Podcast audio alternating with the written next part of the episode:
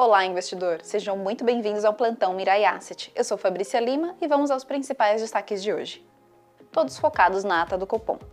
Veio com sinalizações diretas sobre o que acontece no país e a necessidade de buscar um controle fiscal e inflacionário. Na agenda do dia, saem os dados IGPDI, mostrando alívio contra 0,31% em dezembro, e os dados de produção da Anfavea em janeiro. Nos Estados Unidos, sai balança comercial registrando um déficit de 68,5 bilhões de dólares. Fed divulga o crédito ao consumidor em dezembro e à noite, Biden discursa sobre o Estado da União. E esses foram os destaques de hoje. Espero que vocês tenham um ótimo dia e ótimos negócios. Até mais!